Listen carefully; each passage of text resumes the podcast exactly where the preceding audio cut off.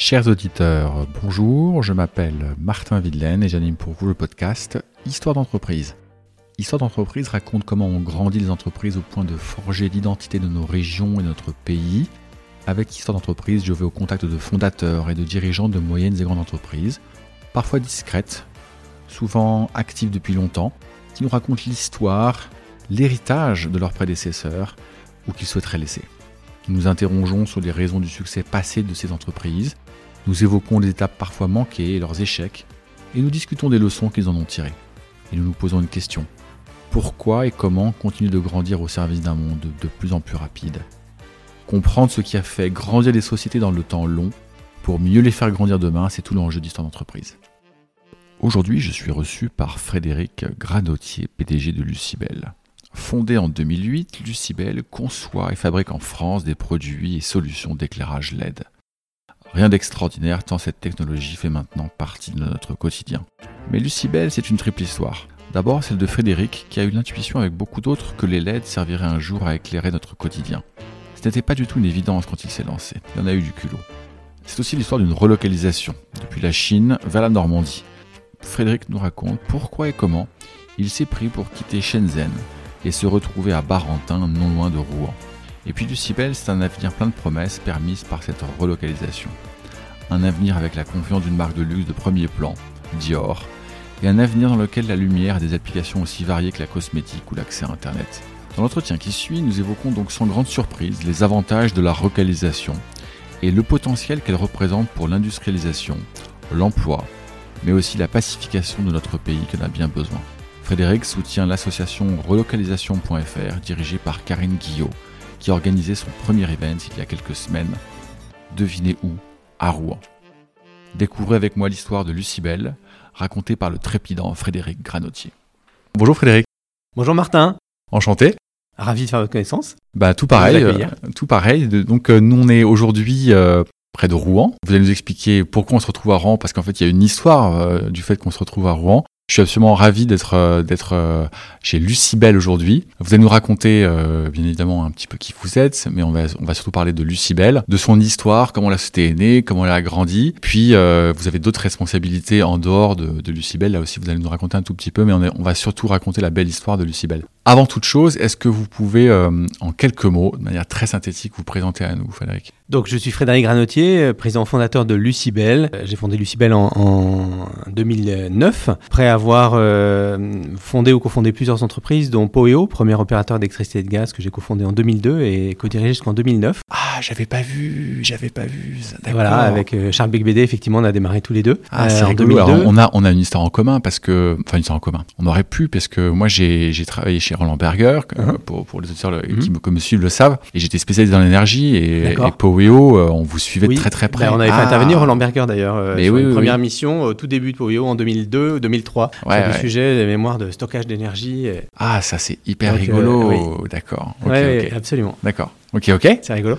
Donc, donc voilà, Poeo et voilà, mais d'autres aventures entrepreneuriales aussi. D'accord. Donc voilà, je, après avoir débuté ma carrière dans les activités d'audit et de conseil, de façon assez classique euh, chez EY, euh, e euh, j'ai plongé dans l'entrepreneuriat assez rapidement. D'accord. Alors, vous, vous, avez atterri chez Lucibel quand alors? Bah, Lucibel, je l'ai fondé en, 2009, après avoir quitté euh, Poweo. Au moment de la prise de contrôle de Poweo par Verbund, qui, était, qui est l'opérateur national d'électricité autrichien. Et Verbund a pris le contrôle de Poweo de façon un peu hostile au cours de l'été 2009, et donc du coup, j'ai pu démarrer Lucibel à ce moment-là.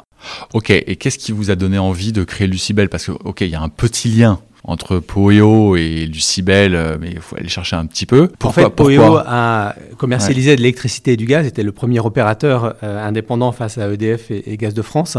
Mais Poeo a également construit des centrales, des capacités de production en, en électricité. Et plus on investissait pour euh, construire des capacités de production en électricité, plus je me disais que ça n'avait pas de sens et qu'il fallait d'abord travailler sur l'efficacité énergétique. Et à l'époque, on en parlait beaucoup moins que maintenant l'efficacité énergétique. bien sûr.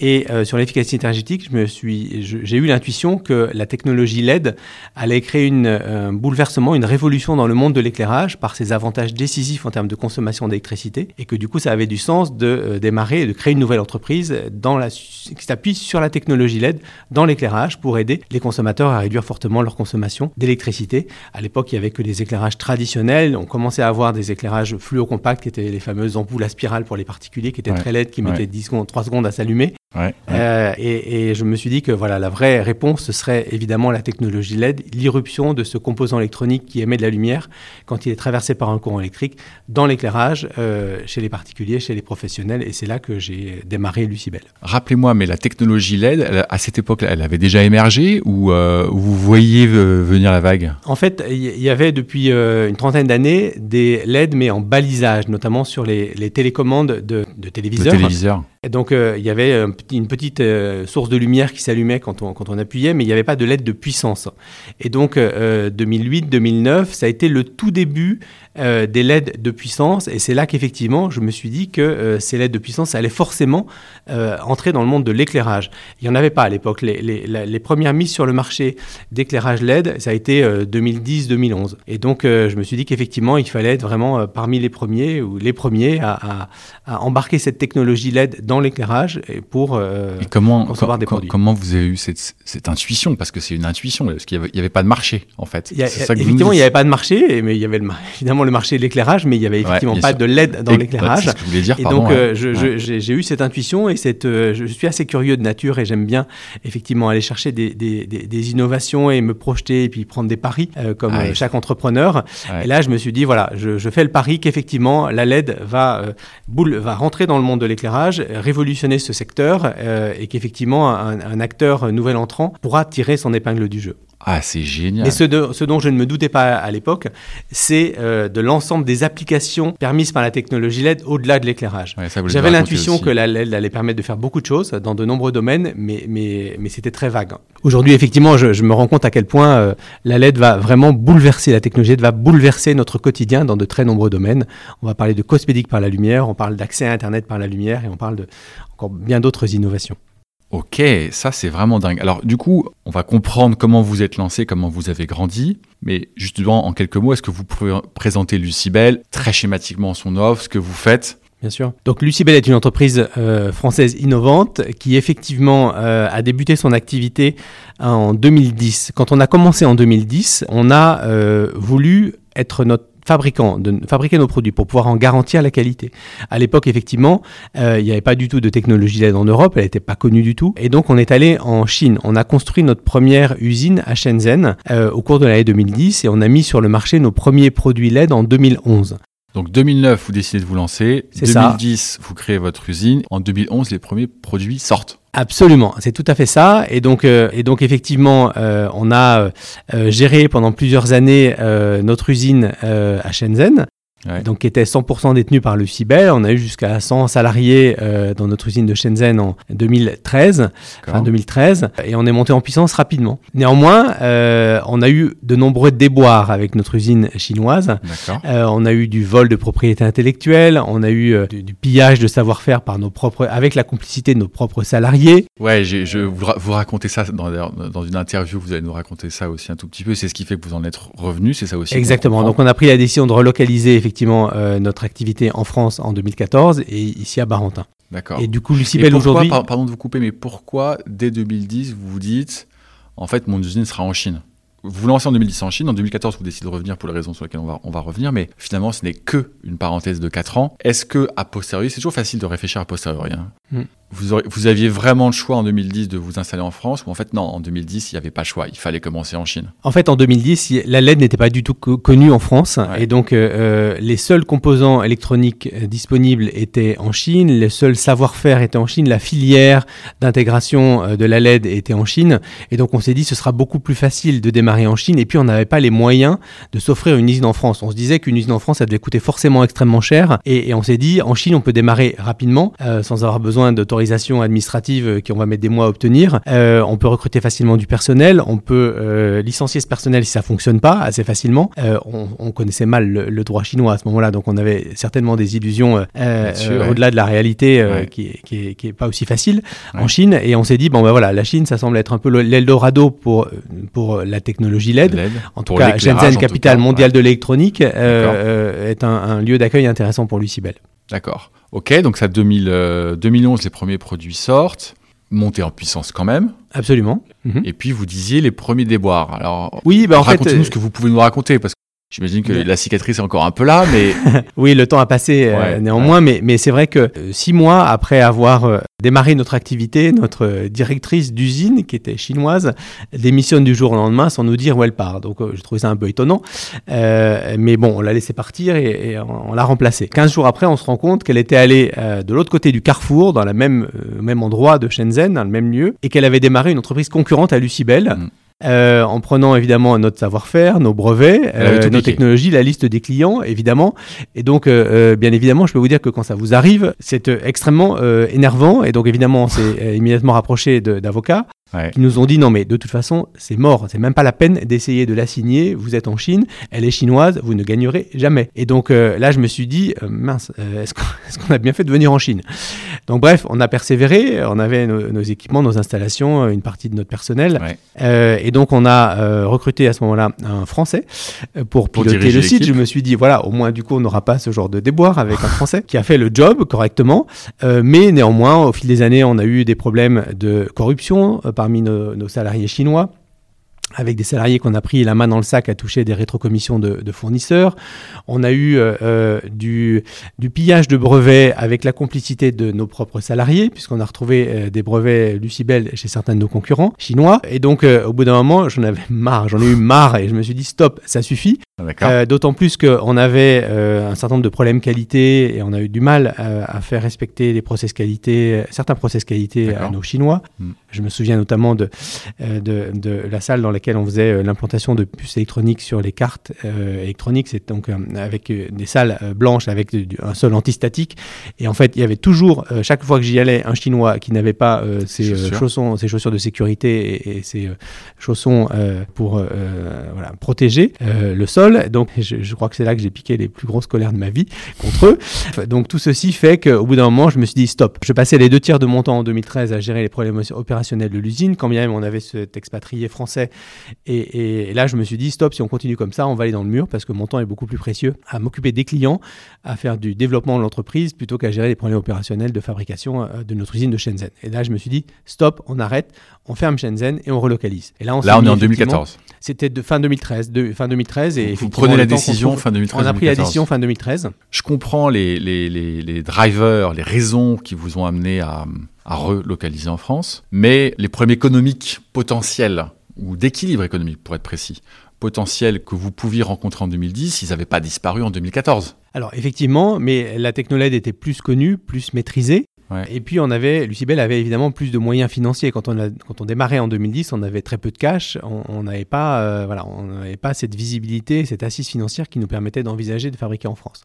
Et donc euh, euh, en, en, 2013, donc on a fait, fin 2013, quand on a pris cette décision, on a évidemment euh, on s'est appuyé évidemment sur des analyses, des études. On a fait un, très gros travail de re-engineering. On a euh, vu qu'on a travaillé sur la façon dont on pourrait reconcevoir nos produits en y consacrant euh, moins de temps homme, puisqu'on sait bien qu'évidemment, quand on relocalise en France, le vrai sujet, l'un des principaux sujets, pas le seul, mais l'un des principaux sujets, c'est le coût de la main-d'œuvre. Vous pouvez donner des, ordres de grandeur de coût de main-d'œuvre entre l'équivalent d'un employé que vous avez aujourd'hui en Normandie et puis l'équivalent que vous aviez à Shenzhen, juste que nos auditeurs se rendent compte oui, bien sûr. Bah, en fait, un, ouvrier euh, euh, sur une chaîne d'assemblage euh, en Normandie, il est payé au SMIC ou à 10 ou entre 10 et 20% au-dessus du SMIC. Donc, on est à 1500, 1600 euros brut par mois, plus les charges sociales. Donc, ça vous fait 2000, 2200 euros de coût mensuel. À Shenzhen, même si à l'époque, on avait une croissance des, des, salaires qui était de l'ordre de 10 à 15% par an à Shenzhen, hein.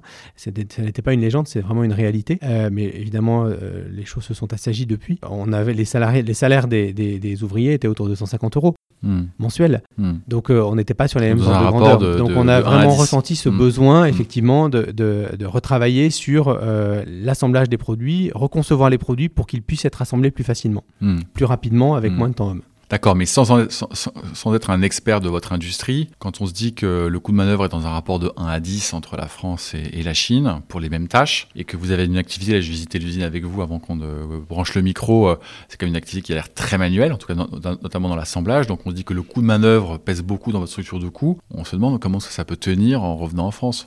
Alors en fait, ce qu'il faut, c'est accompagner euh, la relocalisation d'une montée en gamme, d'un positionnement plus premium plus qualitatif. Et c'est vraiment ce qu'on a fait, et avec euh, succès, euh, puisqu'effectivement, on a vraiment aujourd'hui des produits très innovants, très qualitatifs, qui ont un peu ce positionnement premium pour lequel le client est prêt à payer un, supplément de prix. Et donc, euh, c'est vraiment le pari que Lucibel a fait en relocalisant en France, c'est de dire on sera capable d'avoir des produits plus innovants, plus qualitatifs, avec un positionnement premium. On sait qu'on se coupera d'une partie du marché, euh, mais on l'assume et, on est convaincu qu'effectivement, c'est un positionnement pérenne, c'est le positionnement le plus créateur de valeur sur la durée. Et effectivement, en relocalisant en France, on a réussi à augmenter de façon significative notre taux de marge brute, qui était de l'ordre de 30% quand on fabriquait en Chine, qui est passé à 52%, euh, qui a augmenté régulièrement au fil des années, qui était l'année dernière de 52% sur du Made in. Et donc ça veut dire que quand vous avez décidé de revenir en France et que vous l'avez fait, mhm. vous avez arrêté de produire certains euh, produits que vous produisiez à Shenzhen carrément pour commencer la production de nouveaux produits? Oui, alors oui, il y a certaines familles qu'on a arrêtées, effectivement, complètement, et euh, il y en a d'autres sur lesquelles on a fait évoluer les produits pour aller vers effectivement encore plus d'innovation, plus de qualité. Vous pouvez donner quelques exemples pour nos auditeurs de, produits typiquement que vous fabriquiez à Shenzhen que vous ne fabriquez plus? Oui, bien sûr. Alors, il y a, effectivement euh, des, euh, produits qu'on appelle des downlight standards, qui étaient des produits qui, qui, sont des produits qui vont dans les couloirs, dans les immeubles de bureaux typiquement. ça, c'est des produits qui sont devenus extrêmement compétitifs, enfin, concurrentiel, un marché très concurrentiel et des produits très euh, banalisés, je dirais commoditisés. Ça, effectivement, on a arrêté d'en fabriquer. Par contre, on est sur des, des downlights beaucoup plus, beaucoup plus sophistiqués, euh, premium euh, et à beaucoup plus forte valeur ajoutée pour certains segments de marché. Sur le, les dalles LED, vous savez, ces panneaux lumineux qu'on trouve très largement dans les bureaux, D'accord. Euh, il y a 80, je crois que je pense que 98% des dalles LED sont fabriquées en Asie. D'accord. Les dalles LED vendues dans le monde sont fabriquées en Asie. on a beaucoup, beaucoup réfléchi, beaucoup travaillé avant de décider de fabriquer ce produit-là à Barentin. On a pris la décision il y a trois ans et en disant on pense qu'on peut arriver à faire un panel LED, une dalle LED euh, made in France. Sachant que, euh, je vous interromps, pardon, c'est quand même un, produit avec un très gros marché, très concurrentiel. Donc j'imagine que là, justement, vous étiez à la frontière de votre stratégie. C'est pour ça qu'on a hésité longtemps. Ouais, je comprends. Euh, et on a pris le risque de le faire et je suis absolument ravi qu'on ait décidé de, poursuivre la fabrication de panels LED à Barentin, Donc ça en France. Fonctionné. Ça fonctionne très bien. On a effectivement un, produit qui est premium, qui est commercialisé effectivement 40% plus cher que les, les produits standards du marché qui viennent de Chine, mais, avec effectivement une très bonne, un très bon ratio de, quantité, de, un très bon rendement, donc qu'on mesure par la quantité de lumière émise euh, divisée par la consommation d'électricité. Donc on a un produit qui est très performant d'un point de vue euh, euh, énergétique, un, produit, un produit qui est très qualitatif et qui a une très belle qualité de lumière. Et donc du coup, on a vraiment, c'est devenu un, de, nos, plus gros runners sur des produits fabriqués ici à Barentin. Et Alors qu'effectivement, tout le monde nous avait dit à l'époque que c'était même pas la peine d'imaginer pouvoir faire un panel LED, une dalle LED en France. Bien sûr. Et puis ce que nous disait aussi votre responsable production euh, qui, organisait la visite avec vous, c'est que euh, non seulement il y a ce meilleur rendement, mais que la durée de vie des produits était plus longue également et qu'il y avait la possibilité de faire plus d'éclairage. Euh, je sais pas comment on dit, on, a, on éteint et on allume mmh. plusieurs milliers de fois et que du coup, comme le, produit était plus long, en fait, le, le rendement économique et pas seulement énergétique était meilleur. Absolument, exactement. Les, éclairages de qualité durent évidemment beaucoup plus longtemps. Et, surtout, ce qui est intéressant et important pour l'utilisateur, c'est que le flux lumineux est, constant, est stable, et la colorimétrie, la couleur de la lumière également. Si vous, avez des, vous prenez des produits euh, chinois de qualité médiocre, euh, vous avez une perte du flux lumineux au fil des mois et un changement de couleur. Vous pouvez avoir une lumière qui est assez euh, chaleureuse au départ, qui se retrouve finalement très blanche après quelques mois. Donc, donc voilà, c'est important évidemment de garantir une stabilité à la fois de la couleur, de la, de la lumière et de l'intensité lumineuse. Bon, ce que vous êtes en train de nous dire finalement, c'est que Lucibel, c'est l'histoire d'une relocalisation réussie vous envoie des fleurs en vous disant ça, mais c'est factuel. Oui, absolument. Ça nous a vraiment aidé. Ça, cette relocalisation a aidé l'entreprise, nous a permis, de, une fois encore, d'augmenter nos taux de marge brute, nous a permis d'accélérer sur des sujets d'innovation. Euh, on, va en parler, mais au-delà de l'éclairage, Lucibel a beaucoup investi euh, sur euh, la recherche et développement, sur des nouvelles applications permises mm. par la technologie LED. Mm. Et on n'aurait jamais pu aller aussi vite sur ces innovations permises par mm. la LED si on était resté en Chine. Parce qu'en fait, en Chine, on avait à la fois notre fabrication, mais on avait aussi une partie d'équipe R&D. À l'époque, notre équipe R&D était splittée entre une partie près de Grenoble et une partie à Shenzhen. Et maintenant, l'équipe est ici. L'équipe est, basée intégralement ici en Normandie. Ouais. Oui, mais ce que vous dites aussi, c'est que, enfin, vous, vous dites avec vos mots, mais cette relocalisation ne s'est pas faite à isopérimètre produit, elle s'est faite en, en repositionnement un peu à la hausse euh, votre produit, vos produits, pardon, votre offre de manière générale. Absolument, ah, c'est tout à fait ça. Et donc effectivement, une relocalisation, évidemment, ça se prépare. Il faut euh, quasiment un an. Je pense qu'on est allé très vite euh, chez, Lucibel pour vraiment repositionner la gamme, retravailler la, conception produit et être parfaitement prêt quand effectivement on appuie sur le bouton de fermer d'un côté et de C'est absolument passionnant. Alors moi, j'ai toujours la question d'entrepreneur parce que j'en suis un, comme vous l'avez dit. et ce qui me surprend, c'est surtout c'est comment vous avez réussi à vous lancer au départ Parce qu'il faut quand même un peu de fonds propres. C'est pas une société de service que vous faites, vous fabriquez des produits, il fallait monter une usine. J'ai compris qu'à Shenzhen, c'était moins cher, mais il faut quand même monter l'usine, il faut quand même monter l'atelier. Euh, je ne veux pas poser de questions indiscrètes, mais comment avez-vous financé le lancement de votre activité en 2010 alors, une partie par, euh, par mes fonds propres, mon propre cash, et puis on a fait rentrer des business angels dans un premier temps dans le capital de Lucibel pour effectivement financer cette, euh, cette première phase. Et ces business angels, c'était des personnes physiques, c'était des institutionnels? Oui, alors la première tranche, ça a été effectivement des personnes physiques, puis on a fait rentrer euh, des fonds d'investissement après, à partir de plus tard, à partir de 2013-2014. Alors, ça va, être, ça être la suite de ma question, mais je crois que vous y avez déjà répondu. Quand vous êtes revenu en France, bah, rebelote, il a fallu euh, fermer. Euh, mhm. Peut-être que vous avez vendu une partie du matériel local et peut-être que vous avez rapatrié une partie aussi du, reste du matériel. Il a fallu de nouveau des fonds propres. Donc vous avez augmenté votre capital à ce moment-là? Alors oui, on a, on a levé des capitaux à ce moment-là, effectivement, pour financer la relocalisation en France. Et puis on a eu aussi un certain nombre d'aides de la région Normandie. Quand je parle d'aide, je ne parle pas de subventions, mais d'avances remboursables. Et je trouve que le schéma est vraiment intelligent. On a effectivement perçu près de 2 millions d'euros d'avances euh, qu'on rembourse chaque mois en ce moment. Euh, et effectivement, c'est un schéma qui est intéressant, qui nous a vraiment aidé à, financer euh, la relocalisation, le retour en France. Ok, on reviendra là-dessus parce que c'est, je, sais que c'est un de vos dadas, et, et, puis vous montrer un peu l'exemple euh, de toute façon pour beaucoup de sociétés qui se disent, ok, comment est-ce que je peux refaire les choses en France? C'est un tout petit peu à la mode en ce moment, et donc, donc je suis sûr que votre expérience, elle est, elle est évidemment très riche. Il y a un autre point qui m'a frappé aussi quand on discutait en visitant euh, vos ateliers, c'est que vous me disiez, mais on fait pas seulement l'assemblage, on achète des produits fabriqués en France et nous-mêmes nous fabriquons notre, nos propres produits qui constituent de l'assemblage final des produits que nous commercialisons. Est-ce que vous pouvez en dire un tout petit peu plus? Oui, en fait, simplement, quand on, quand on assemble des produits, on a besoin effectivement de s'appuyer sur un réseau de sous-traitants Et quand on relocalise effectivement son activité en France, on relocalise aussi évidemment son réseau de sous-traitants.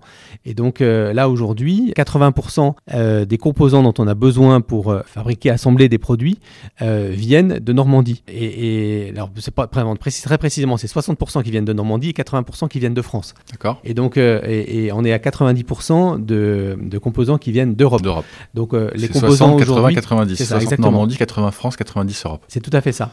Et donc aujourd'hui euh, les seuls composants qui ne viennent pas d'Europe, ce sont les, puces, les, quasiment les seuls composants, ce sont les puces électroniques LED, parce qu'effectivement, il n'y a pas de fabricant européen de puces électroniques LED. Donc elles continuent à venir d'Asie, de Corée notamment. D'accord. Top. Voilà, donc évidemment, il y a, quand on relocalise, il y a les emplois directs qui sont créés, mais il y a aussi les emplois indirects qui sont créés chez les sous-traitants par la relocalisation des filières de sous-traitance. Et vous avez, vous avez trouvé, euh, sans trop de difficultés, on va dire, tout cet écosystème de sous-traitants Comment vous quand vous avez décidé de, revenir Oui. Ou il a quand même fallu euh, demander à certains sous-traitants de se remettre à fabriquer des choses qu'ils ne fabriquaient plus ou pas? Alors, c'est une très bonne question, parce que c'est souvent un frein effectivement à la relocalisation. On pense ne pas pouvoir trouver euh, le sous-traitant dont on a besoin localement. Euh, et pour ce qui est de Lucibel, on a vraiment réussi à, recréer ces filières de sous-traitance sur la région Normandie. Ça a pris un certain temps, évidemment.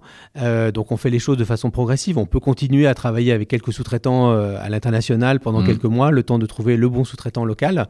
Mais je dirais que ce, territoire autour de Rouen est, est extrêmement riche, à la fois en compétences industrielles et en, technologies euh, variées dont on avait besoin et donc on n'a pas eu de difficulté à reconstituer nos filières. ça c'est génial, ça c'est vraiment super.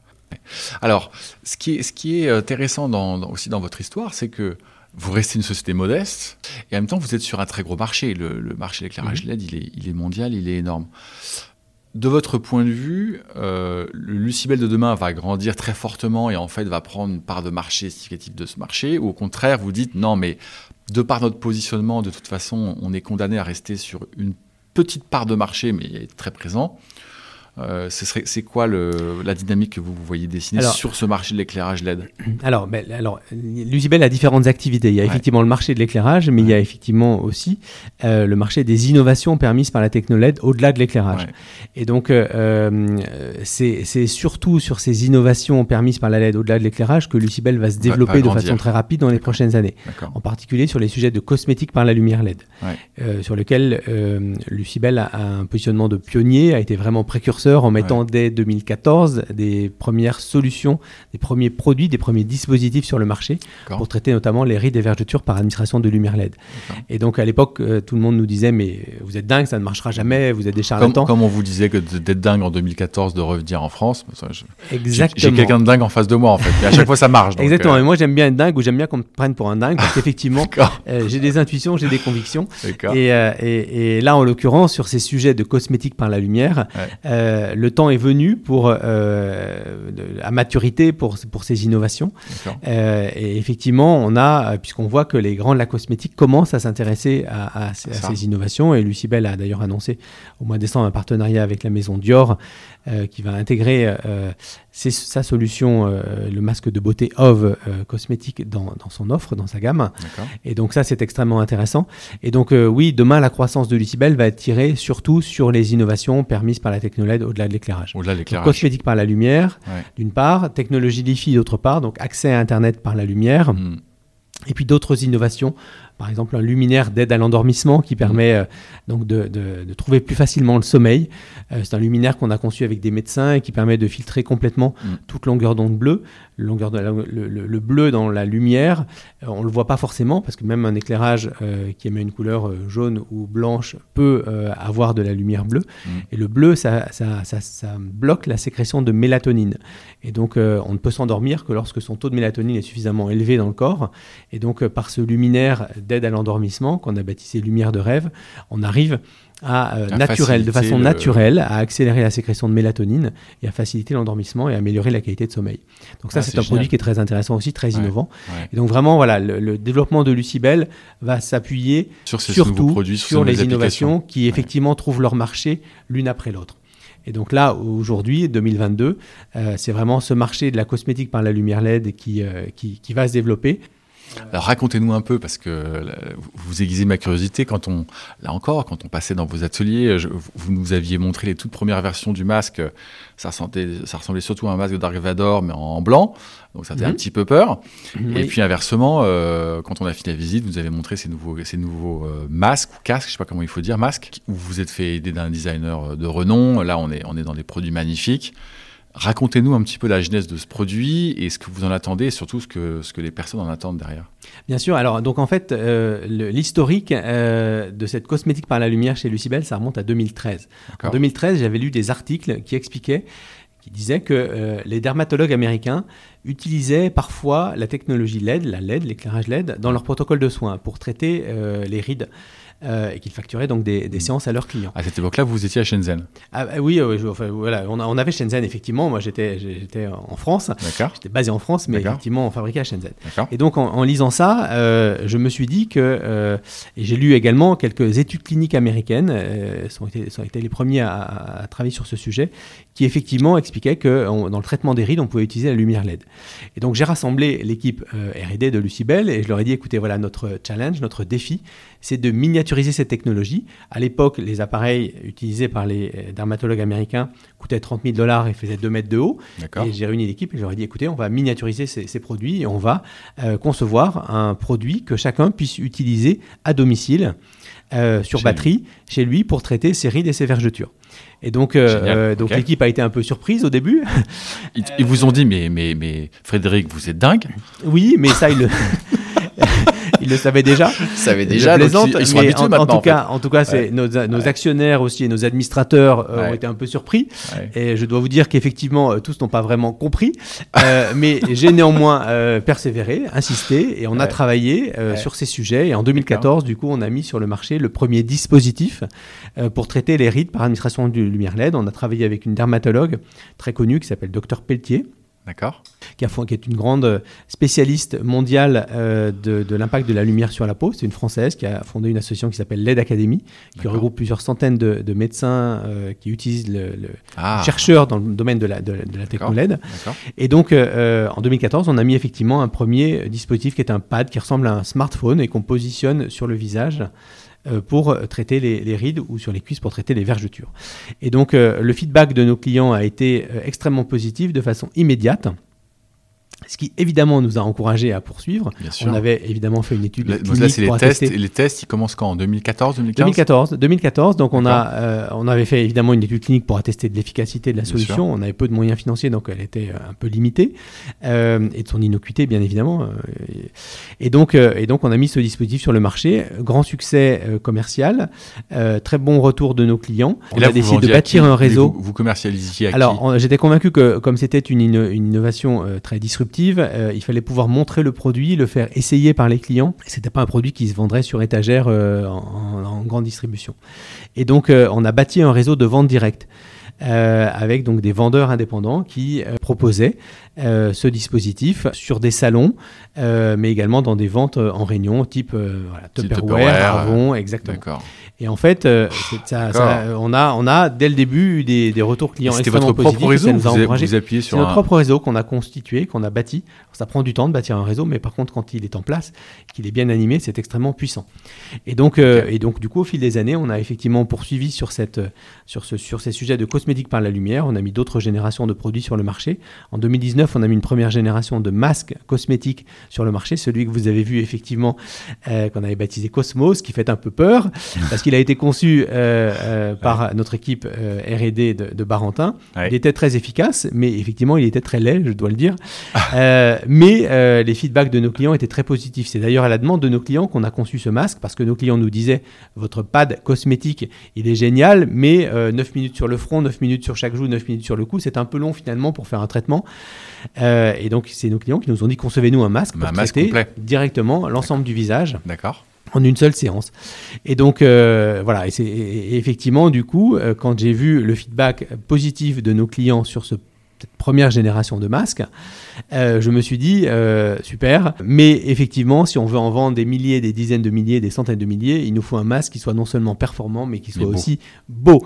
Et c'est là qu'effectivement, je me suis rapproché d'Olivier Lapidus, euh, designer connu, reconnu pour son, son, expertise sur des sujets de lumière, parce qu'il est très technophile et, il avait déjà inventé des, des fibres optiques tissées 15 ans auparavant.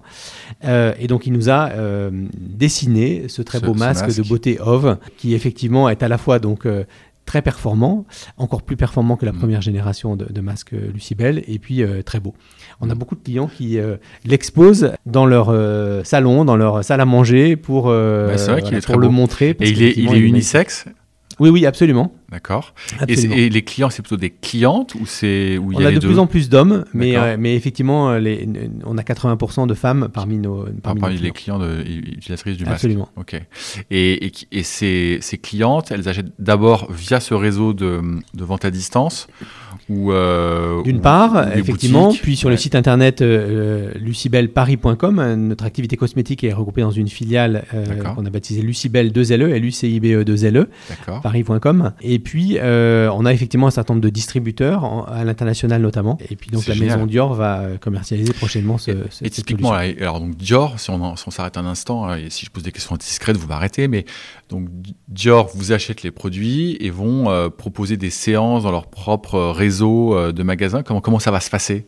Donc effectivement, Dior va, déployer le masque de beauté Ove dans une trentaine de pays, dans euh, ses spas, pour euh, permettre à ses clients d'en bénéficier, ah. avec des professionnels, mais également euh, la version à destination des particuliers de Lucibel, du masque de Lucibel, sera commercialisée par Dior sur son site internet et dans certaines boutiques. Ah, Donc effectivement, c'est une euh, formidable opportunité pour Lucibel, et une formidable reconnaissance de la pertinence de cette innovation, de son efficacité, parce qu'évidemment, euh, Dior a, a, fait des tests pendant de nombreux mois euh, pour confirmer l'efficacité de la solution, son innocuité bien évidemment.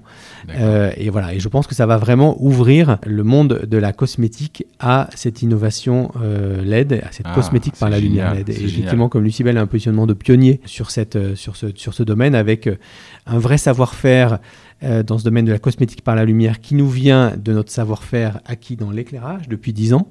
Euh, on a donc une vraie longueur d'avance. Notre masque de beauté OV est 20 fois plus puissant, 20 fois plus puissant que le masque euh, cosmétique concurrent le plus puissant du marché.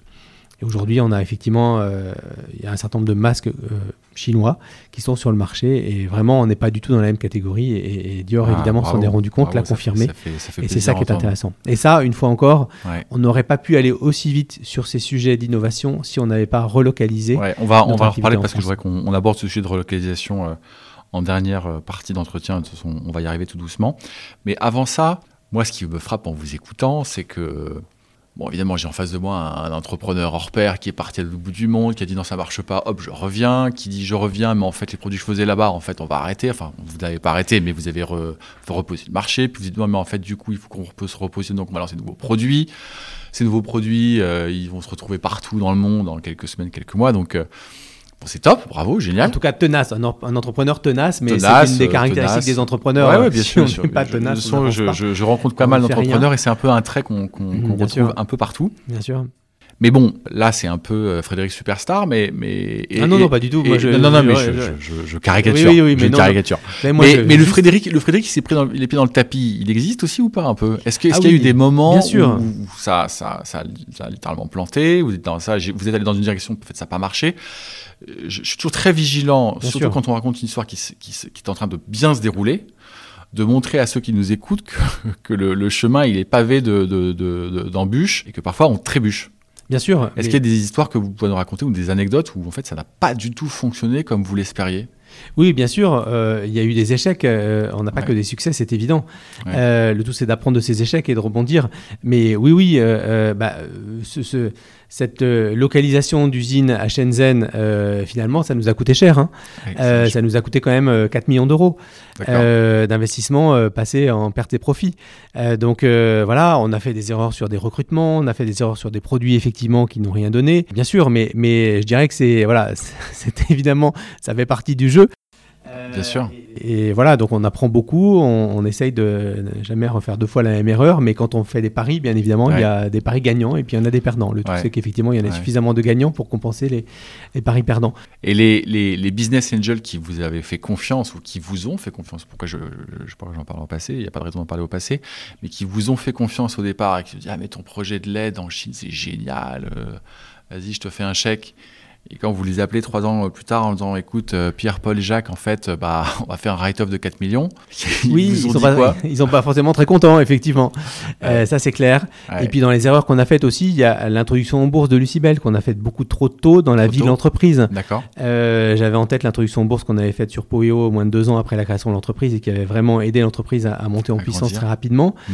Et, et, et, donc, du coup, on est allé en bourse trop vite avec Lucibel. Ça, c'est aussi une erreur que, dont j'assume parfaitement pleinement la responsabilité. D'accord. Et, donc ça nous a euh, gênés. Euh, voilà, les attentes des investisseurs n'étaient pas les mêmes. Euh. D'accord. Donc ce serait à refaire, vous le, referiez plus tard vous le Oui, exactement. oui, je ferai une introduction en bourse beaucoup plus, beaucoup plus tard. Effectivement. Oui, exactement.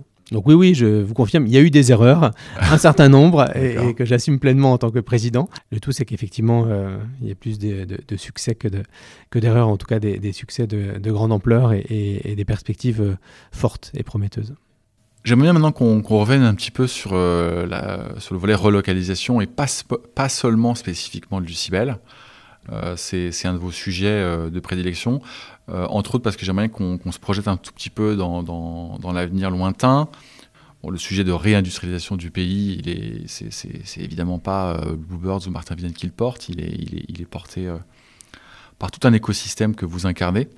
Est-ce que vous pensez qu'on peut réindustrialiser notre pays? Et en quoi la relocalisation est un, est un levier?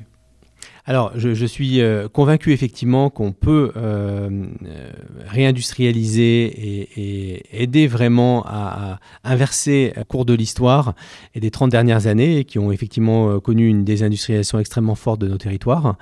je pense que c'est le bon moment, puisque la crise sanitaire a servi de révélateur d'un certain nombre de dépendances pour la France, pour l'Europe, et que la crise de composants, de composants d'une façon générale, de matériaux, de transport, sports euh, internationaux qui a suivi la crise sanitaire euh, et qui ont renchéri de façon extrêmement forte les coûts d'acheminement, les coûts de fabrication à l'international, euh, font qu'aujourd'hui, c'est le bon moment pour se poser des questions de relocaliser. Et quand je vois ce que cette relocalisation en France a apporté à Lucibel, une fois encore, capacité à aller beaucoup plus vite sur des sujets d'innovation, capacité à monter en gamme, capacité à augmenter son taux de marge brute. Euh, je me dis que euh, j'ai envie d'aider le plus grand nombre d'entrepreneurs possible à, avoir cette démarche et à initier euh, des processus de, relocalisation parce que je suis convaincu que relocaliser, ça n'est jamais facile, mais c'est possible dans un nombre de cas bien plus grand que ce qu'on imagine. Et donc euh, aujourd'hui, on peut trouver assez facilement des lieux d'accueil en France, euh, dans des usines ou des, espaces sur lesquels on peut construire, même s'il y a une vraie problématique de foncier quand même, mais, mais on peut trouver, sans trop de difficultés néanmoins. Il y a de la main-d'œuvre compétente, qualifiée, avec le, le, taux de chômage qu'on a. il y a quand même des. les pouvoirs publics ont pris conscience de la nécessité de, de réduire les impôts de production qui était une ineptie complète. Ils sont encore élevés. CVAE, ils, sont, diminués, mais ils, sont, diminués, mais ils sont encore élevés. Et le gouvernement s'est engagé à aller au-delà. Et j'espère bien qu'effectivement, ce sera fait rapidement, parce mm. que clairement, ça a été la mauvaise surprise de Lucibel. Et ces sujets de fiscalité ont été la mauvaise surprise de Lucibel pour la relocalisation, mm. à la fois euh, CVAE, CFE et euh, taxes foncières. Mm. Et donc, euh, je suis convaincu qu'effectivement, ça a du sens de relocaliser. Et c'est un sujet qui me tient particulièrement à cœur pour les raisons que je viens de dire, euh, mais aussi parce que euh, je suis convaincu qu'il y a euh, un, lien évident entre la désindustrialisation que nous avons connue depuis 30 ans, la montée du chômage dans les campagnes, puisque évidemment les usines étaient, dans, les territoires ruraux. Dans les territoires ruraux, évidemment. Montée du chômage dans les campagnes, augmentation de la fracture sociale, mal-être dans les campagnes et vote pour les extrêmes. Et donc, euh, je pense que tout ceci est intimement lié, malheureusement, et que donc, euh, le fait de relocaliser, d'aider à réindustrialiser le pays, ça veut dire de l'emploi dans les campagnes, ça veut dire euh, du mieux-être de, nos, compatriotes qui habitent effectivement dans les territoires ruraux, et ça veut dire une France plus sereine et, une fracture sociale moins forte. Et ça, c'est super important, et en tant que citoyen, j'ai vraiment envie de me battre pour ça aussi. Et c'est aussi pour ça qu'effectivement, en tant que chef d'entreprise qui a relocalisé, j'essaye autant que possible de, de, de, parler de cette expérience et d'encourager d'autres entrepreneurs à, faire la même chose. Ok, bon. Vous prêchez un convaincu, partage à 100% tout ce, que, tout ce que vous venez de dire, mais bon, il y a les mots, puis après, il faut le faire. Et c'est quand même, euh, il y a mm. deux poids, deux mesures. Vous, vous l'avez fait, donc du coup, vous vous dites, bah oui, mais moi, si moi je l'ai fait, les autres peuvent le faire. Donc évidemment, vous incarnez ce, cette possibilité, ce potentiel. Mais euh, vous me disiez euh, off micro avant qu'on ne le branche que vous avez, vous soutenez un mouvement de relocalisation. Est-ce que vous pouvez nous dire un tout petit, un tout petit mot? Il s'est réuni pour la première fois euh, à Rouen il y a quelques semaines de cela. Est-ce que vous pouvez en toucher un mot? Et, du coup, concrètement, comment est-ce qu'on aide les entreprises à remettre des usines en France? Alors effectivement, euh, euh, il se trouve que, à côté de mes responsabilités chez Lucibel, je suis président de euh, Rouen Normandie Invest, mmh. qui est l'agence d'attractivité et développement économique de la métropole de Rouen et d'une partie de la Seine-Maritime. Donc le but de Rouen Normandie Invest, c'est d'encourager les porteurs de projets français et internationaux à, s'implanter sur le territoire. Parce qu'effectivement, il y a une main-d'œuvre abondante, il y a de très nombreux avantages qui sont mm, souvent mal connus à l'extérieur de la Normandie. Et donc, voilà, je, je milite et j'œuvre pour promouvoir ce territoire. Et donc, dans le cadre de ces fonctions de, président de Rouen Normandie Invest, j'ai souhaité organiser à Rouen au mois de juin la première euh, édition des 24 heures de la relocalisation euh, qu'on a euh, mise en place avec un think tank qui s'appelle relocalisation.fr, dirigé par une certaine Karine Guillot. Et c'est un think tank qui, euh, euh, a été euh, fondé pendant la crise sanitaire avec la volonté forte de dire la dépendance, des, la dépendance de nombreux produits qui, qui, a, été mis en exergue pendant la crise sanitaire, il faut euh, travailler dessus et relocaliser ces produits mm. en France dans de nombreuses filières. Et donc, euh, et donc l'idée de cet événement que nous avons organisé, c'était de réunir des chefs d'entreprise du territoire ou d'autres territoires, des experts euh, industriels, des coachs pour travailler concrètement sur des projets de relocalisation de produits en France. Et ça a été un très grand succès. Ça a été une sorte de hackathon de la relocalisation qui a duré 24 heures. D'accord non-stop, quelques heures de sommeil quand même au milieu, mais euh, de très beaux échanges et qui ont abouti concrètement à des projets de relocalisation sur lesquels euh, les équipes travaillent aujourd'hui. D'accord, donc c'était des chefs d'entreprise qui avaient déjà des, des, installations industrielles en dehors de France qui se sont dit bah, pourquoi pas. Euh, oui, des chefs d'entreprise qui avaient des velléités de relocaliser sans savoir comment, faire, sans savoir comment s'y prendre. Et euh, parce qu'effectivement, à un moment, vous pouvez vous dire je peux relocaliser, je, peux avoir déjà une usine sur, mon, sur, le, sur le territoire en France, mais euh, je sous-traite tel ou tel produit, telle ou telle famille de produits à l'international. Et pourquoi ne pas relocaliser cette famille de produits? C'est pas forcément des gens qui ont complètement faiblesse en France, mhm. mais voilà, il y a les deux configurations. Et donc, donc, euh, du coup, l'idée, c'était vraiment de les accompagner, de les coacher, de les euh, prendre par la main et de leur montrer qu'effectivement, relocaliser, c'est possible. D'accord.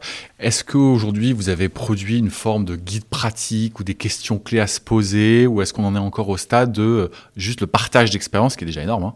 Non, non, il y a une méthodologie qui a été développée, notamment par Karine Guillot et le, think tank. et cette méthodologie, elle est extrêmement précise, analytique, et c'est un vrai guide, un manuel finalement de la relocalisation, de la, et c'est ça qui est très intéressant. Donc ça a été vraiment euh, par des ateliers, par des échanges certes, mais, mais surtout des ateliers de travail mmh. très concrets avec des experts et, et euh, en analysant évidemment euh, le potentiel du marché, l'évolution de, de, la conception du produit, si le produit existait déjà ou le produit à concevoir, mmh. pour qu'il puisse être effectivement économiquement viable avec une fabrication française.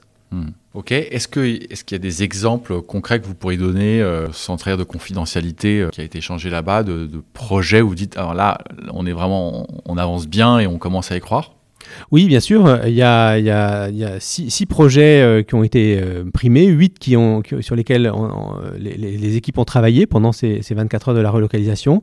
Donc, euh, il y a des projets d'emballage de, dans le domaine de la cosmétique, projet de lampes anti-moustiques, projet de tentes installées sur des, sur des camping-cars sur lesquels on est aussi très dépendant de l'international. Donc, bref, il y a eu des projets extrêmement concrets qui, effectivement, ont vu le jour ou, pour lesquels des équipes se, mobilise maintenant, euh, un mois mmh. après, mmh. et dans les prochains mois, pour vraiment faire aboutir des relocalisations concrètes et, du Made in France. Et vous avez le sentiment que c'était plutôt des projets euh, portés par des patrons de, de TI ou de PME, PMI comme, comme la vôtre, comme, comme celle de Lucibel Ou est-ce que vous avez eu aussi des discussions avec des grands groupes Ils résonnent un peu différemment euh, d'une ETI alors, les deux, je dirais. Les, projets sont portés avant tout par des dirigeants de PME euh, mais on voit que euh, l'attitude des grands groupes change vis-à-vis du Made in France. Mm. Et c'est ça qui est très intéressant. Decathlon, par exemple, était très présent dans ces 24 heures de la relocalisation, mm. avec trois personnes de Decathlon qui ont travaillé dans les groupes de travail sur des projets. Et, Decathlon, euh, euh, voilà, sans, vouloir faire leur publicité, est très sensibilisé à ces sujets du Made in France. Et on voit qu'ils ont, euh, de façon très concrète, pris un certain nombre d'initiatives pour relocaliser la fabrication d'un certain nombre de produits qu'ils commercialisent. Et donc ça, je pense que c'est extrêmement intéressant. Hier, hier, il y avait un article dans les, dans les échos qui, qui se félicitait que le, le trafic aérien reprenait. Bon, venant de la part des échos, rien de très surprenant qu'un que journal comme celui-ci s'en félicite. Et dans la même journée, euh, il y avait un post sur LinkedIn de Jean Covici qu'on ne présente plus, qui s'étonnait que le journal se félicite d'une reprise du trafic aérien, qui dit mais les amis, euh, si, euh, si le trafic aérien reprend, c'est plus de CO2, donc c'est moins bien pour la planète, on est tous à être catastrophés de ce qui se passe en ce moment dans les feux de la Gironde, à cause du réchauffement climatique, etc., etc. Et donc il faisait un lien très juste entre euh, la reprise du trafic aérien et en fait la reprise de l'économie tout court, et euh, le fait que euh, en fait cette reprise économique, en fait, elle est à, rebours de ce que souhaite la planète en fait. Moi, je partage une conviction très profonde, c'est qu'on va au-devant d'une société où vont s'opposer deux camps. Un camp qui va dire qu'on peut continuer de grandir économiquement tout en sauvant la planète, tout en, tout en étant peu euh, consommateurs d'énergie et d'énergie carbonée. Et puis vous avez un autre camp Et j'ai l'impression qu'il est incarné par Jean Covici, et j'en fais pas du tout la critique, je, constate juste que lui dit non, non, en fait, ça va pas être possible. En fait, on ne peut pas grandir économiquement et protéger la planète. Et ce que j'ai trouvé encore plus intéressant, c'était les mmh. commentaires qu'il y avait dans ce post LinkedIn. Et en fait, on voyait les deux camps.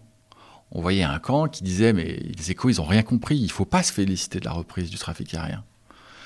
Et puis, vous avez l'autre camp qui dit oui, mais euh, si on veut manger, il euh, va quand même falloir que les avions reprennent et que l'activité économique reprenne. Peut-être pas les avions, mais l'activité économique reprend. Mais aujourd'hui, l'économie fait que quand l'économie reprend, le trafic aérien reprend. Et je fais le lien maintenant avec la relocalisation. Parce que qui dit relocalisation dit bah, il va falloir euh, créer des usines, il va falloir reprendre du foncier dans les territoires ruraux, il va falloir que l'économie reprenne, il va falloir qu'il y ait plus de trafic de camions, il va falloir que tout ça euh, revive en fait. Et euh, jusqu'ici, on était un peu aveugle, on, achetait, on consommait, ça venait de Chine, ça venait des États-Unis, ça venait d'ailleurs, et puis on s'en fichait un tout petit peu. Est-ce que vous croyez que cette relocalisation, cette réindustrialisation, finalement, va être systématiquement accompagnée d'un béni oui-oui de la population et des citoyens qui votent, puisque vous faites le lien, et je, m'en réjouis Ou est-ce qu'au contraire, en fait, euh, on va pas se retrouver assez vite confronté à une opposition d'une partie de la population qui dit mais en fait non, c'est pas une bonne chose. Alors, c'est une très bonne question. Il y a plusieurs questions dans vos commentaires et dans, vos points. Déjà, euh, relocaliser, c'est euh, pour moi aider vraiment concrètement la planète par une réduction des flux de transport internationaux. fondamentalement, quand on, quand on crée le produit à proximité de sa zone de consommation, on réduit les échanges, on réduit les flux. Hmm. Donc ça, c'est une bonne chose. Et donc ça, c'est, ça va dans un sens très positif pour la planète. J'en suis hmm. absolument convaincu. Et c'est hmm. aussi pour ça, une de mes convictions fortes et, une des raisons pour lesquelles je me bats pour ces Mm. pour aider et promouvoir mm. les relocalisations. Mm. Ça, c'est le premier point. Le deuxième point, moi, je, ne veux, euh, je suis convaincu que la croissance économique peut se faire différemment et qu'on peut tout à fait par l'innovation, et je crois énormément au potentiel de l'innovation, arriver à avoir une croissance économique qui soit euh, moins euh, destructrice de la planète. Euh, quand on prend l'exemple de la technologie LED, qu'effectivement je connais bien, avant l'irruption de la LED, l'éclairage représentait en moyenne 20% de la consommation d'électricité au niveau mondial. Mmh. Avec la technologie LED, on arrive à diviser par 8 ou 10 la consommation d'électricité par rapport aux éclairages traditionnels, les fameuses lampes à incandescence qu'on avait euh, auparavant.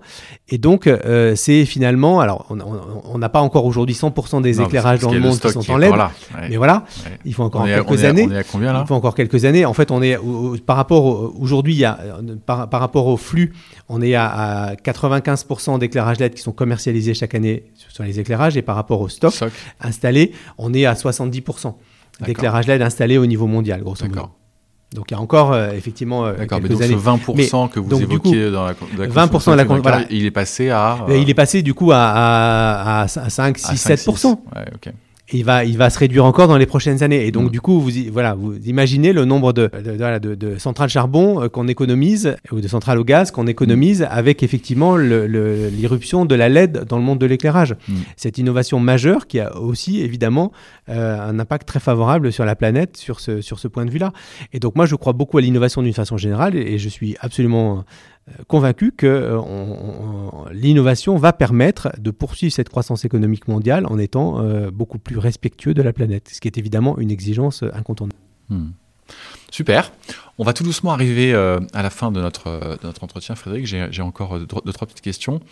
Ma première, c'est que si vous étiez le porte-drapeau national de la relocalisation en France, vous y êtes presque. Hein. Rouen, c'était le premier événement que vous avez monté, dans il y en d'autres, et pas que à Rouen, évidemment. Mais voilà, vous êtes, euh, vous êtes le porte-drapeau de la relocalisation en France et vous avez une seule chose à faire. Je, ne vous donne qu'un seul petit levier, ou un grand d'ailleurs, mais vous, n'entreprenez qu'une seule chose. La première chose que vous faites, c'est quoi? Alors moi, je pense, la seule chose que je fais, c'est effectivement de supprimer complètement les taxes de production qui sont un non-sens complet. Parce qu'effectivement, ces impôts de production qui pénalisent l'industrie en France par rapport aux tertiaires, ça n'a aucune raison d'être, ça n'a aucun sens. Et donc pour moi, la première chose, c'est effectivement... Ah, ça n'a aucun, sens. sens. Je, vais faire l'avocat du diable. Allez-y, allez-y. ça finance euh, tout un tas de dépenses publiques dont nous sommes les champions. Donc, euh, et, et, les Français sont très attachés à ce système de dépenses publiques. Donc, euh, quand vous dites ça n'a aucun sens, ça n'a aucun sens au niveau de, de, l'entreprise que vous dirigez. Ça, je, veux bien l'entendre. Mais, ceux, ceux, qui vont vous opposer les arguments, ils vont vous dire oui mais, ah oui, mais sauf que ces impôts, ils financent d'autres choses. C'est de l'impôt, mais, mais c'est un impôt imbécile qui a conduit à cette désindustrialisation du pays, qui a détruit des millions d'emplois depuis 30 ans. Et donc, et donc trop d'impôts tue l'impôt, j'en suis absolument convaincu. Et quand l'impôt est, mal positionné, pas sur les bonnes assiettes et pas sur les bonnes cibles, euh, il est totalement contre-productif. Et c'est ça qui s'est passé avec ces impôts de production. Hmm. Donc si je devais prendre une mesure, effectivement, c'est celle-ci. C'est l'arrêt des, impôts de production. C'est super clair. Puis, puis ça a le mérite d'être euh, d'être franc. Ah, J'ai toujours un franc-parler. Ah bah c'est super. Euh, tant mieux, tant mieux. Génial. J'aime bien donner un petit mot aux ressources humaines dans, dans, ce podcast parce que, parce que, parce que voilà, on en parle d'emploi et donc vous, vous, incarnez aussi ce, ce projet de, de, de création d'emploi local. Est-ce que vous êtes comme toute entreprise, que vous n'arrivez pas à recruter, euh, ou est-ce que vous y arrivez à peu près et que vous sécurisez ça, ou est-ce que vous en êtes? Alors on a beaucoup de chance parce qu'on est euh, en Normandie, près de Rouen, avec un bassin d'emploi de 800 000 personnes, euh, un taux de chômage qui est un peu plus élevé que la moyenne, et donc on arrive à recruter. On n'a pas trop de difficultés, pas trop de difficultés, pas trop de difficultés même des profils qualifiés, et, et, du personnel qui a un bon état d'esprit. Et c'est ça qui est important, euh, des gens qui a un passé industriel fort sur le territoire, donc la, la voilà l'industrie, la, valeur travail sont fortement ancrées dans les dans les esprits, dans les mentalités. Et donc, du coup, voilà, on, arrive à recruter. Top. Le mot de la fin. Pour ceux qui nous écoutent, alors ceux qui nous écoutent, il y a des dirigeants, il y a des, il y a des, il y a des indépendants, des consultants, des managers, et puis ceux qui sont intéressés tout simplement par l'histoire qu'on raconte. Qu'est-ce que vous avez envie de leur dire? euh, moi, j'ai juste une petite devise qui est vraiment ma, phrase qui est assez connue euh, de Mark Twain, c'est « Ils ne savaient pas que c'était impossible, donc ils l'ont fait ». Et cette, cette phrase, j'en fais vraiment ma, ma, devise et finalement euh, mon guide au quotidien dans mon, ma vie d'entrepreneur. J'aime prendre des risques, j'aime anticiper, j'aime vivre des aventures humaines entrepreneuriales avec des équipes. Et je suis convaincu qu'effectivement, en équipe, on peut vraiment déplacer des montagnes et faire des choses qu'on n'imaginait pas possibles. Ces sujets de cosmétiques par la lumière, quand effectivement on les a lancés avec Lucie Bell en 2014, vous ne pouvez pas imaginer à quel point tout le monde s'est fichu de nous. Et nous a dit mais vous êtes vraiment des charlatans, c'est n'importe quoi, c'est inadmissible, on va vous faire des procès, vous dites que ça améliore les rides, mais voilà, euh, on ne croit pas que ce soit possible. Euh, ça a été très très compliqué, très très compliqué. Et pourtant on a tenu, on a, on a poursuivi, on a hmm. continué. Et, aujourd'hui effectivement on a une vraie consécration avec euh, ce partenariat avec Dior, et puis surtout une efficacité prouvée qui va pouvoir et on va pouvoir aider du coup euh, des, centaines de milliers, des millions de femmes. Demain, toutes les femmes auront euh, à domicile, mais aussi les hommes, mais les femmes en particulier, euh, des, dispositifs par administration de, lumière LED rouge pour traiter leur, leur et avoir une peau encore plus belle. C'est absolument évident. Voilà, donc vraiment ma, philosophie, c'est on avance, on prend des risques et, et on ne se met pas de limites. Super, merci beaucoup Frédéric. Merci à vous. Merci d'avoir écouté Frédéric et d'avoir découvert l'histoire de Lucibelle. Frédéric n'a pas sa langue dans sa poche. Il pense qu'il dit et dit ce qu'il pense. Ce n'est pas sans me déplaire, je dois bien reconnaître. Il ne savait pas que c'était impossible, donc ils l'ont fait. La maxime de Frédéric, reprise de Mark Twain, a été tellement utilisée qu'on ne l'entend plus vraiment.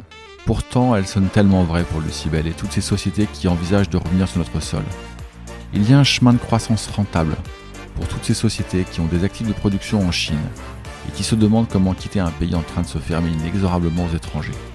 Ce chemin peut mener en France, et même à Rouen. Plus que jamais, s'il vous plaît, notez 5 étoiles le podcast sur votre plateforme d'écoute ou rédigez un avis et surtout, surtout, parlez-en autour de vous. Toutes les histoires d'entreprise sont également disponibles sur le site de bluebirds.partners, site de, la communauté d'indépendants que j'anime et qui conseille ou remplace des dirigeants. C'est toujours pour moi un immense plaisir de vous faire découvrir des sociétés un jour nouveaux comme Lucibel aujourd'hui, J'espère que vous en tirerez le même plaisir. Encore merci pour votre soutien et à très bientôt.